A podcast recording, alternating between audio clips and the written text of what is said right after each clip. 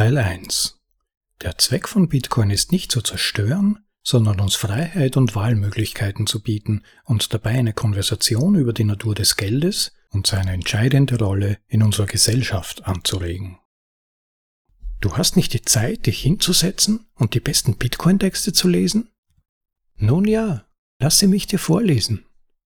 Das ist ein Bitcoin Audible Anhörartikel.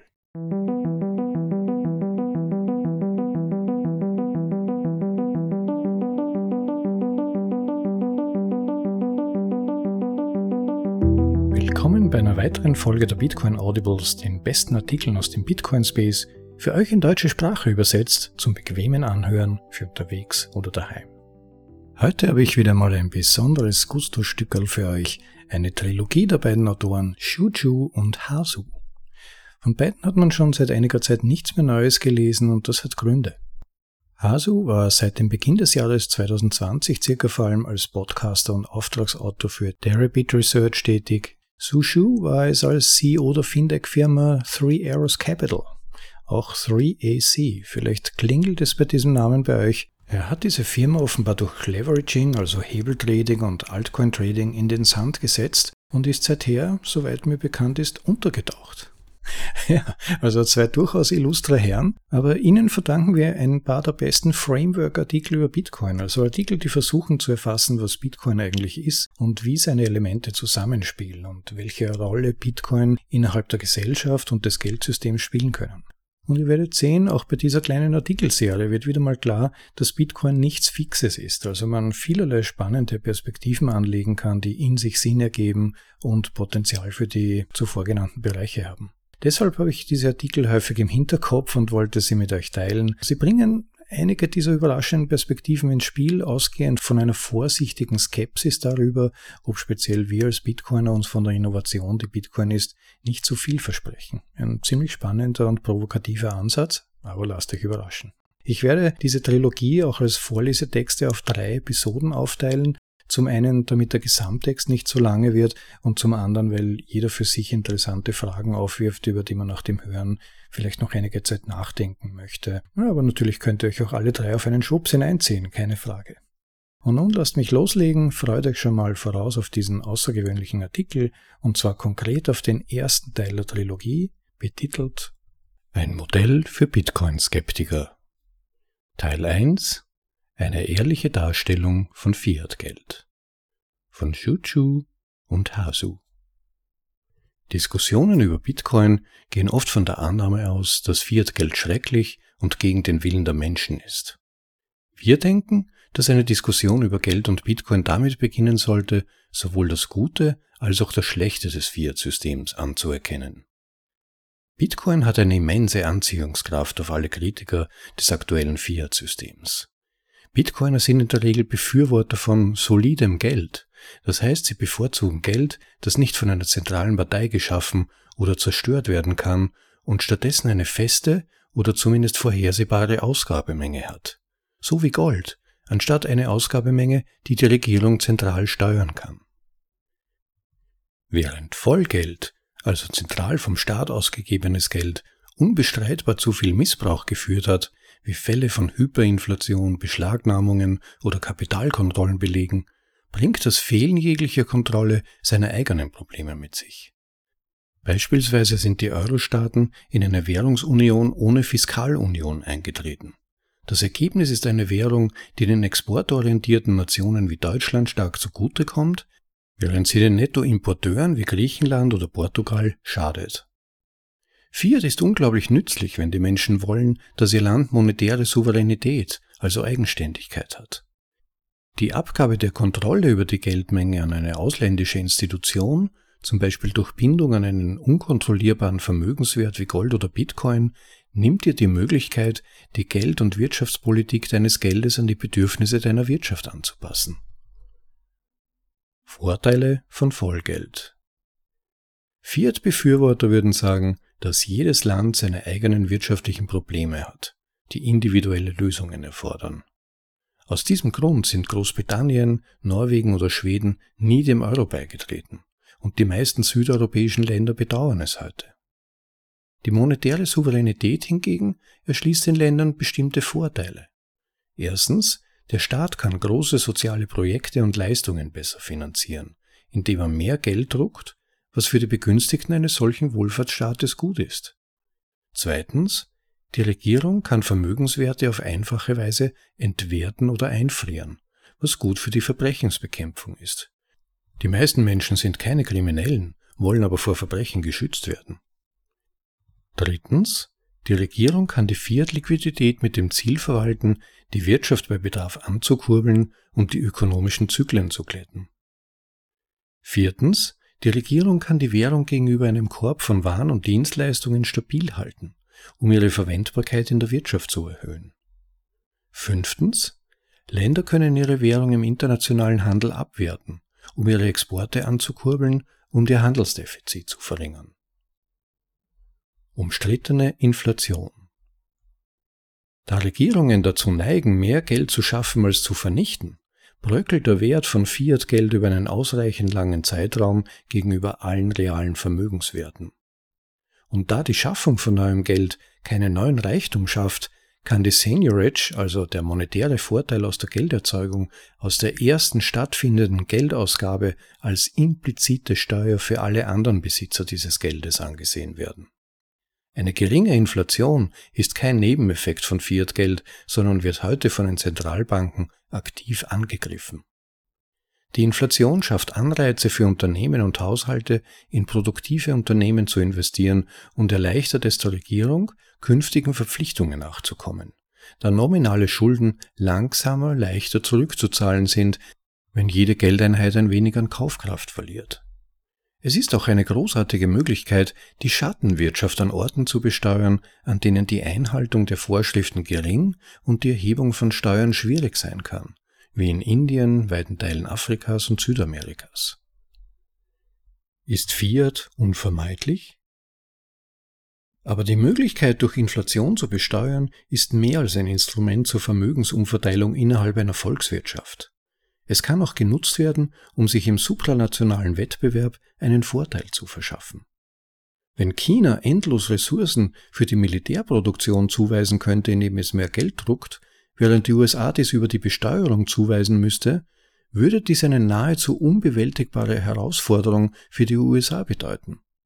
In diesem Szenario würde China effektiv Geld von seinen eigenen Bürgern über implizite Besteuerung leihen, aber dieses Geld würde später aus der Beute eines gewonnenen Krieges in seine Wirtschaft zurückfließen.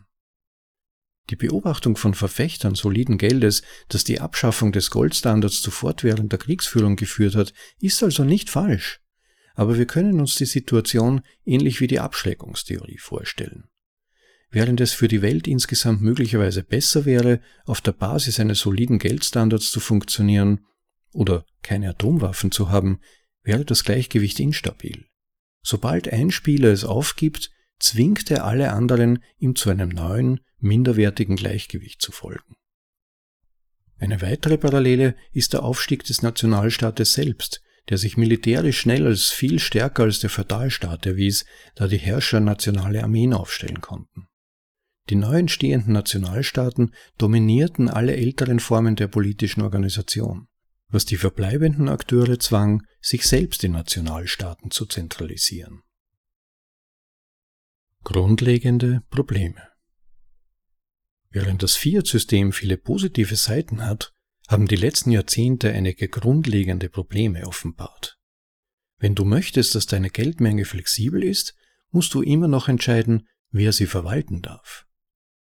In unserem derzeitigen System haben Zentralbanken und Regierungen die Geldschöpfung und Vernichtung weitgehend an Geschäftsbanken ausgelagert. Neues Geld entsteht, wenn diese Banken Kreditgeberkonten gutschreiben, ohne jemand anderen zu belasten. Für die Verbindlichkeiten, die sie an Kunden gegenüber haben, müssen sie nur einen kleinen Bruchteil der tatsächlichen Einlagen in Reserve halten. Dies wird als Fractional Reserve Banking, also Teilreserve Banking, bezeichnet. Leider führt das dazu, dass sich die lebenswichtigen Funktionen eines Finanzsystems, also Zahlungen zu erleichtern, die Vermittlung von Anlagen und Darlehen und Versicherung zu bieten, hoffnungslos ineinander verflechten. Wenn zu viele Kreditnehmer mit ihren Krediten in Verzug geraten, könnte dies dazu führen, dass das gesamte System, einschließlich der Zahlungen, versagt. Selbst für Kunden, die nie zugestimmt haben, ihre Einlagen überhaupt in riskante Systeme zu investieren. Es schafft auch eine starke Abkoppelung zwischen Risiko und Ertrag für den Finanzsektor. Wenn Glücksspiel in derselben Bilanz wie das Zahlungssystem und andere wichtige Teile unserer Finanzinfrastruktur stattfinden darf, dann ist die Regierung verpflichtet, Banken zu retten, sobald sie durch ihre riskanten Kreditvergabeaktivitäten in Schwierigkeiten geraten. Das treibt die Banken zu noch riskanterem Verhalten, da sie wissen, dass eine höhere Volatilität ihr Aufwärtspotenzial nur erhöhen kann, weil nämlich potenzielle Verluste begrenzt werden. Eine neue Konversation über Geld. Sogar Fiat-Befürworter werden zustimmen, dass wir einige grundlegende Probleme in unserem derzeitigen Finanzsystem haben. Es gibt systemkritische Unternehmen, die nicht bankrott gehen dürfen, weil die verschiedenen Teile des Systems zu stark miteinander verbunden und nicht modular sind. Das heißt, eine Krise in einem Teil kann auf den Rest der Wirtschaft übergreifen und das gesamte System gefährden. So sollte man weltkritische Infrastrukturen genau nicht entwerfen. Dies ist mein bevorzugter Ausgangspunkt, um über Bitcoin nachzudenken. Es ist mehr als Fiat versus solides Geld. Bitcoin-Befürworter werden von einem kollektiven Interesse getrieben zu erforschen, wie wir Geld für eine bessere Gesellschaft entwickeln und das globale Finanzsystem stabiler und verteilter machen können. Die Schöpfer von Bitcoin sahen nicht, wie sie zur Schließung der Lücken im aktuellen System beitragen könnten, da mächtige etablierte Mitspieler ein starkes Interesse daran haben, den Status quo zu bewahren. Also fanden sie einen Weg, um zu konkurrieren. Aber es ist kein feindlicher Übernahmeversuch.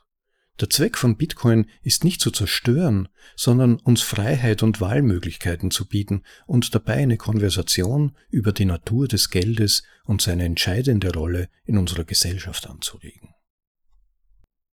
Das war Teil 1, eine ehrliche Darstellung von Fiat-Geld. Ein Modell für Bitcoin-Skeptiker. Originaltitel An Honest Account of Fiat Money von Shushu und Hasu. Ja, Lieben, das war mal der erste Teil dieser Trilogie. Ich möchte nicht mehr viel hinzufügen, nur ein paar Gedanken. Ähm, ja, im, im, Prinzip entbehrt dieser Text nicht einer gewissen Ironie. Shushu, einer der beiden Autoren, ist voll auf den Kurs des Hyperleveraging und des Altcoin-Investments, wenn man es überhaupt so nennen will, gegangen und ist auf die Nase gefallen. Und zwar schlimmer, als es eigentlich nicht mehr gehen kann und hat halt leider auch viele Anleger mit in den Totalverlust gerissen. Im Prinzip also genau das getan, wozu dieses Fiat-System einlädt, nämlich Hyperleveraging und rücksichtsloses Verhalten, es gäbe es kein Morgen.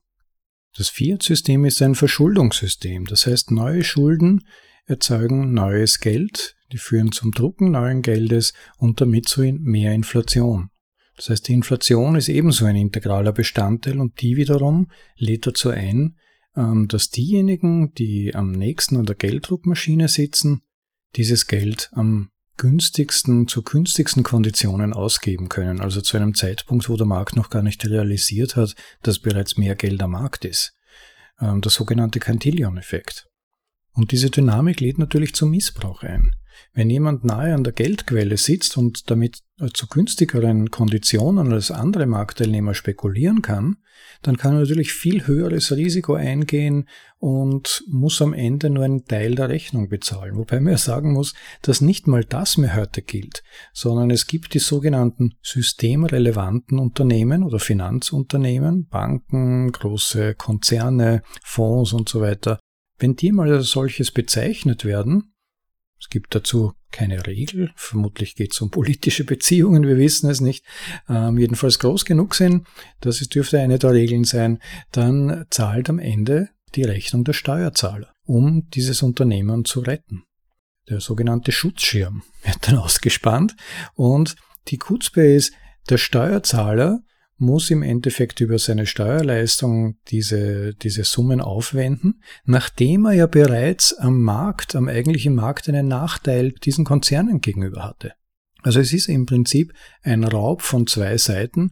Der eine greift in die linke Hosentasche, der andere in die rechte. Und das ist im Endeffekt die, der Effekt des Fiat-Systems. Also ich tue mir ein bisschen schwer, es so gütig wie die beiden Autoren zu sehen. Ich denke, es ist eine legitime Sichtweise und ein interessanter Punkt, äh, mal das als Ausgangsbasis zu nehmen. Aber wir müssen uns schon im Klaren sein, dass wir in einer Zeit leben, in der wir eigentlich die Rechnung dafür präsentiert bekommen, für das, was in diesem Fiat-System falsch läuft. Meine persönliche Hoffnung in diesem Zusammenhang ist, dass hier Bitcoin zunehmend die Funktionen des Ankers, eines fixen Bezugssystems übernehmen kann. Dass zunehmend vielleicht zunächst einmal von einzelnen Firmen, Ländern, Wirtschaftszweigen, was auch immer genutzt wird, um Wert verlässlich abzubilden. Zum Teil über Rücklagen, zunehmend auch über Zahlungen natürlich, und Bitcoin damit sozusagen sukzessive in das Fiat-System wächst und umgekehrt das Fiat-System wieder stärkere Bezugspunkte und Realitätsbezug zurückbekommt. Und da treffe ich mich dann auch wieder ein wenig mit den Konklusions der Autoren in diesem Artikel. Ja, ich hoffe, es hat euch heute gefallen. Es war mal ein interessanter Einstieg in diese Thematik. Morgen oder übermorgen geht's dann weiter mit dem zweiten Teil der Trilogie. Seid schon mal gespannt. Vielleicht wollt ihr auf der Website vorbeischauen oder Hasu oder Suzu ein Like geben auf Ihren Artikeln. Das wäre natürlich sicherlich willkommen bei Ihnen beiden, gerade auch so zu in seiner derzeitigen Lage. Ja, und hört wieder rein bei der nächsten Folge der Bitcoin Audibles. Also dann, ciao, schönen Tag noch. Euer Rob.